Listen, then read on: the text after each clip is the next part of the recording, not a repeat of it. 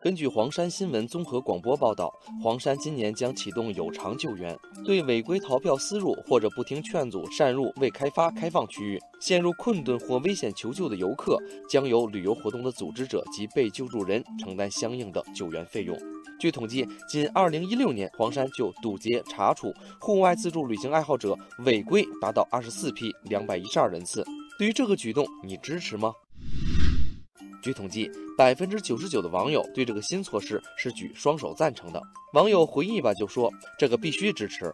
有些游客违反了景区规定，出了事儿之后就要找景区，这样的人都是被惯坏的。”网友血色枫林也评论说：“冒险不等于危险，户外旅行爱好者违规上山，最后要救援，是让社会公共资源和纳税人的钱为他们个人的危险行为买单，属于典型的自私自利行为。”还有网友戏谑地说：“早就该这样了，而且收费也不要太便宜，至少要把救援人员的年终奖赚够。”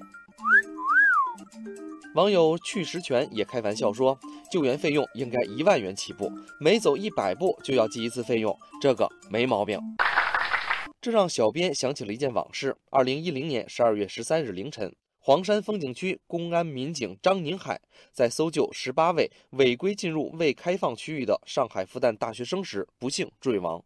网友异的瞳孔说：“应该多加一条，如果有救援人员在救援过程中死亡，应该由那些被救援的人赔偿给救援人员家属相应的费用。”但并不是所有的网友都对黄山风景区的做法表示赞成。例如，斯托克里就说不支持，可以根据法定的条款对其罚款，但是救援属于公共服务，不应该收费。对此，很多网友都进行了反驳。一只大橘子说：“应急救援不是公共物品，而是公有资源。这种公共服务在属性上没有排他性，但是却是特殊的服务，是需要耗费公共资源的。”旅游法第八十二条明确规定，旅游者接受相关组织或机构的救助后，应当支付由个人承担的费用。所以，这些人需要为自己的愚蠢买单。除了网友以外，有媒体也发表评论说：“生命之重，无需金钱测量。”但一些人以违规为能事，把犯险当乐事，不仅置自己于险境，还滥用公共救援资源，更有甚者拖累施救者付出生命代价。有偿救援契合旅游法相关规定，早该实行。敬畏生命，遵守法规，请从约束自身的行为开始。